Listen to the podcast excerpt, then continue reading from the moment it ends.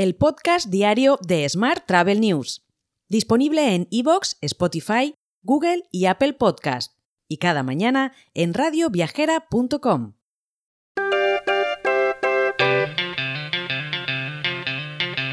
Saludos y bienvenidos, bienvenidas un día más al podcast de Smart Travel News. Yo soy Juan Daniel Núñez y esta es la actualidad turística del día. España se ha convertido en pionera en el desarrollo de la ontología del turismo, clave para la transformación digital del sector ya que la semántica es una tecnología habilitadora al favorecer la interoperabilidad de sistemas, facilitar la colaboración y la compartición de datos entre actores públicos y privados. De hecho, la secretaria de Estado de Turismo, Rosana Morillo, inauguró ayer el acto de presentación del manual Ontología del Turismo, un lenguaje común para la industria y la interacción turista-máquina es el resultado del trabajo desarrollado por Segitur vinculado a la plataforma inteligente de destinos. Según explicó Morillo en esta presentación, estamos ante un escenario de una nueva generación de datos para una nueva generación de destinos.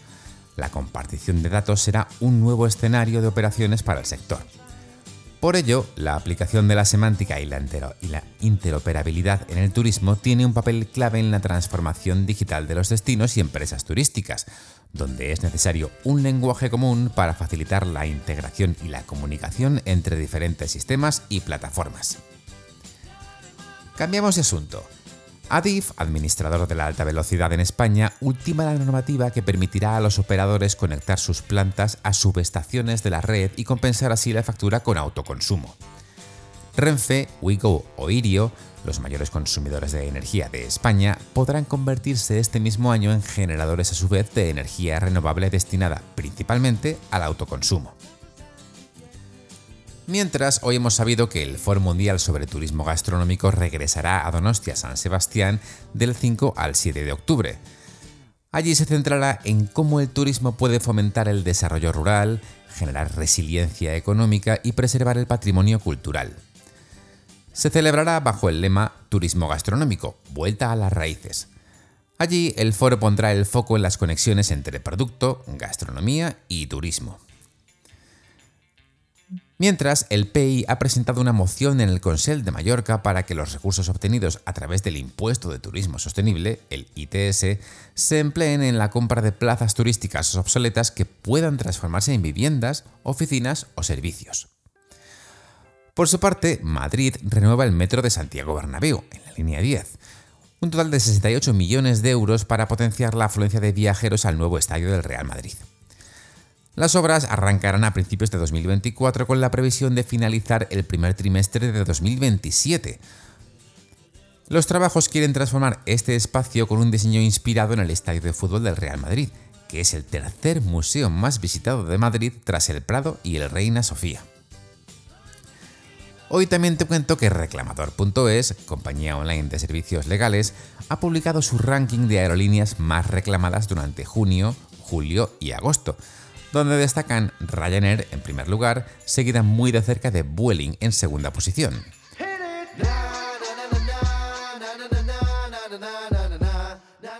Vamos ahora con la actualidad internacional. Marriott ha anunciado la firma de 13 acuerdos en Turquía, que suman más de 2.000 habitaciones. Actualmente cuenta con una cartera de 48 propiedades y casi 8.000 habitaciones de 21 marcas en el país. Mientras que para 2024 los proyectos anunciados incluyen la introducción de Fairfield Inn by Marriott y de Residence Inn by Marriott Istanbul Jenis Bosna. Por su parte, Kayak se centra aún más en los viajes de negocios. Después de haber creado en 2019 su herramienta gratuita Kayak for Business, destinada a pequeñas y medianas empresas, la compañía ha continuado progresando. En la actualidad ha desarrollado una versión más avanzada dirigida a grandes empresas en colaboración con BlockPsych, una startup que trabaja en una solución basada en blockchain para viajes corporativos. Más temas. Amadeus ha presentado eHotelier Stay Plus, un conjunto de funciones que permite a los hoteleros crear experiencias personalizadas para los huéspedes y gestionar promociones, todo en un único lugar fácil de usar. Al alinear las estrategias de marketing y de ingresos, Stay Plus ayudaría a mejorar la experiencia de compra del hotel, aumentar las tasas de conversión directa e impulsar mayores ingresos por reserva.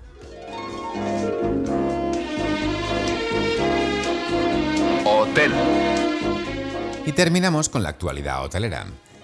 Melia ha vuelto a ser reconocida por los lectores de la, de la, publicación Global Traveler como el mejor grupo hotelero del mundo en el segmento vacacional de lujo, un reconocimiento al que en esta ocasión se añaden los de Mejor Cadena Hotelera en el Caribe y de Mejor Resorts All Inclusive para su marca Paradisus by Melia, que acaba de estrenarse por cierto en las Islas Canarias con los hoteles Paradisus Salinas Lanzarote y Paradisus Gran Canaria. Mientras, Ryu Hotels reinaugura el Ryu Palace Macao tras varios meses de trabajo.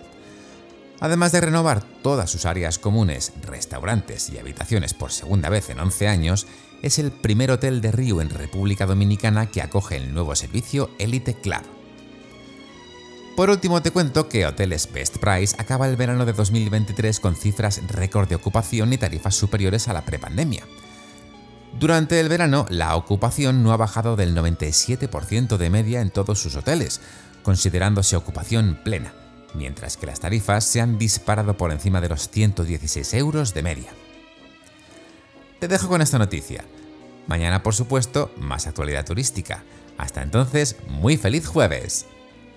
Si quieres apoyar este podcast, déjanos tus valoraciones y comentarios en Spotify, Evox o Apple Podcast. Recuerda que puedes suscribirte a nuestra newsletter diaria entrando en smarttravel.news en la sección Suscríbete. También puedes recibir un mensaje con este podcast y los titulares del día directamente en tu WhatsApp.